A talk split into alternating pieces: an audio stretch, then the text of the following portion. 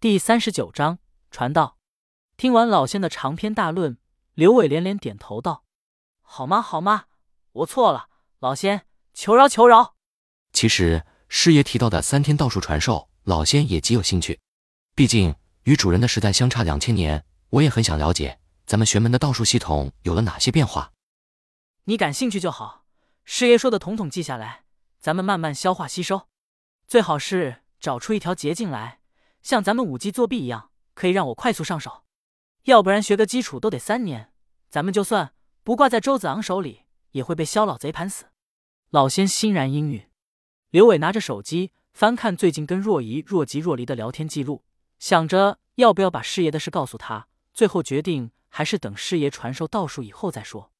他在满怀期待中沉沉入睡。传到第一天。依旧是惯常无聊的一天。夜训后，刘伟躲进健身室，通过地下室进入地宫，来到石洞。刘伟行跪拜礼道：“小石拜见师爷。”老人漂浮在水面上，欣慰而笑道：“孺子可教，宗门之幸。为了你在萧家的安全，这三天每天抽半小时来这里就够了。我什么都会长话短说。”因为你没有道术基础，所以就算不懂也别问，只要记住就行。刘伟当然明白老人是为了玄元和玄玉，他一个麻瓜知道也没用。他只是希望师爷最好领悟道术速成法，可以启发老仙，让他可以快速受益。刘伟老老实实点头道：“小师明白了，师爷只管说，我努力记住。”老人沉思了一会儿，开声道：“道术这个词。”出自《南华经》，原意是指道经上人法地法天法道法自然这一段，所以道术融合了天道玄学、地道五行、人道炼丹三个体系。平常人修炼道术需要三五七年才能入门，因为道术的基础太难掌握。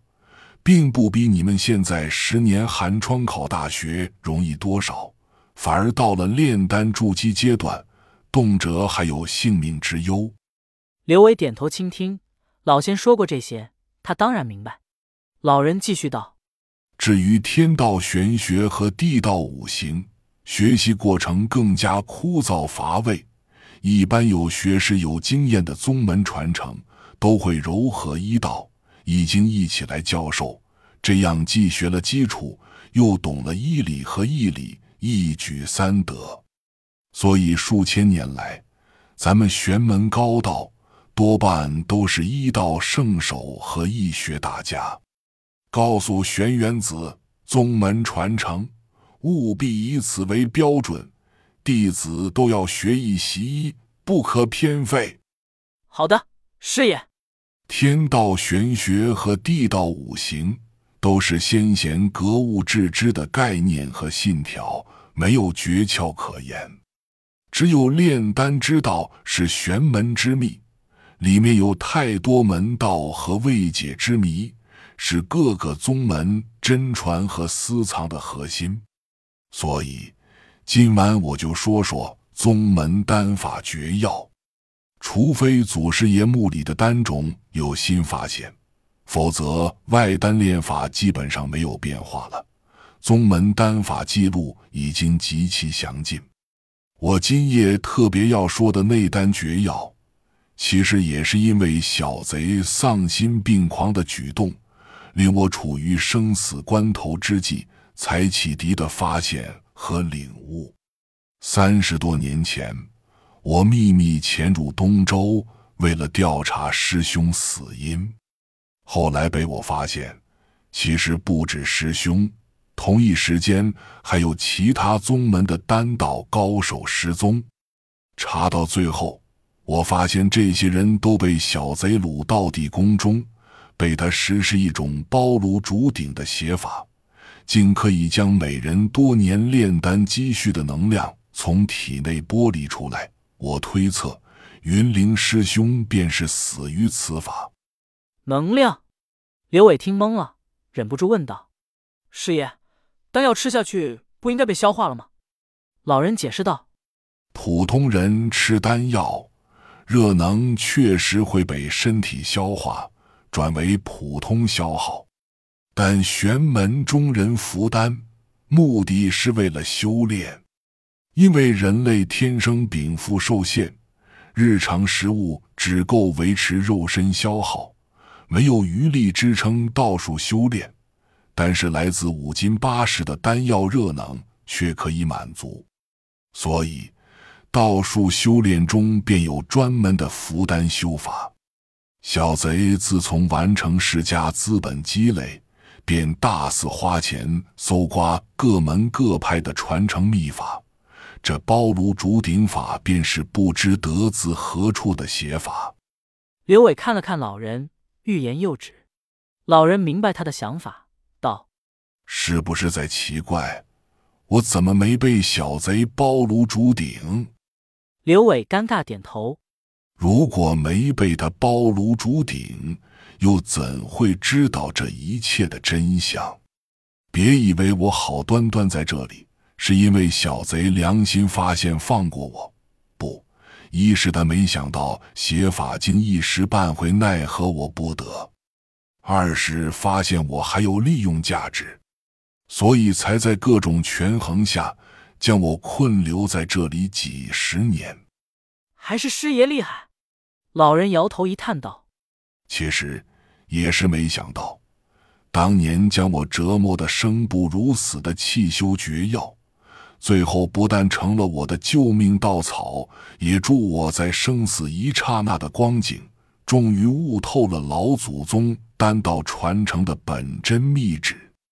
闲话不多说了，刚刚那些经历遭遇、善恶因果，就当故事听听就好。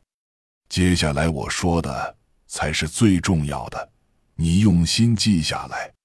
刘伟聚精会神，侧耳倾听。老人思量片刻，缓缓道：“丹道诀窍，为神而已。五金八十，外以存身；为恍为惚，内以修神。身顶心炉，离火砍药。恍兮惚兮，其中有物；杳兮明兮，其中有精。六阴气之。”纯阳之道。听老人念完，刘伟懵逼了。果然是绝药，完全听不明白。原本以为老人会白话文解释一遍，谁知老人并不解释，只让刘伟跟着背下来。刘伟只能跟了几遍，硬生生背诵下来。我去，感觉这玩意网络上多如牛毛，一搜就是一堆，还说生死悟道所得，犯得着吗？可能师爷与玄元子有师徒密语，藏在这些话里了。他毕竟只是外人传声筒，如果一听就懂了，那也太不值钱了。老人见刘伟背下，便叮嘱牢记，并说明晚教他气修绝药，然后满意的让他赶紧回庄园。回到卧室，刘伟迫不及待向老仙取经。老仙，老仙，师爷刚才的丹道诀窍，你懂了吗？老仙先是应了一声，仿佛思考了一会儿。回来这一路上，我都在分析师爷的十四个语句，其中一句标题。四句来自《丹经》，五句来自《道经》，只有四句是师爷自己的话。刘伟精神一振，乃四句：内以修神，为神而已。六阴气之纯阳至道，什么意思呢？译成白话文，其实也不好理解，因为并不是修炼道术的方法，而是道术当中一个系统理论。先贤列子称之为神游，庄子称之为逍遥游，后世简称其为阳神。刘伟顿感高深莫测，阳神。师爷的意思，丹道诀窍是阳神。师爷虽然说他的故事无所谓，但其实是相互连通的。既然他在生死关头通过七修绝药领悟丹道诀窍，那么这个阳神可能跟明天要说的七修绝药有关。那就看看明天师爷怎么教咱们七修绝药吧。在期待中，又一晚过去了。传到第二天，刘伟夜训后来到泉眼石洞，老人侧卧在水面上闭目养神。刘伟知道。规矩不敢少，老老实实在洞外做完跪拜大礼，喊道：“小时拜见师爷。”来了。老人抬手让刘伟起身道：“今天教你的气修绝药，来自一本不知是哪个古人留下的秘籍，名为《太微诀》。也不瞒你，秘籍是我少年时从一处古墓中得来，起初并未当真，后来因为秘籍不是名家字帖，四处卖不掉，便只好随手扔在家里。偶然某日闲来无事，跟书练习，才发觉此书极不简单。随着坚持日久，竟发觉堪舆书日益精进。从前按书所记不懂的地方，无不豁然开朗，如有神助。从此乱世兴祖业，开始作孽多端。说到这里，老人一声长叹。刘伟倒是向往师爷这段生活，古墓的秘籍，少年意气风发，钱财如流水，女人如衣服，想想都觉得刺激、过瘾、爽。老头子回忆往事，又啰嗦了。老人起身道。来，咱们直接上手吧。刘伟精神大振，赶紧走到水池中央。老人看了看石洞周围，在水中走动几步，指了其中一处地方，道：“你站到这里来，有泉眼的磁力场助你，效果更快。”刘伟一言走到老人指定的位置，老人拨动他的脚胯和膝盖，道：“练法本是坐姿，在这里总不能坐水里。”所以站着也一样，放松就好。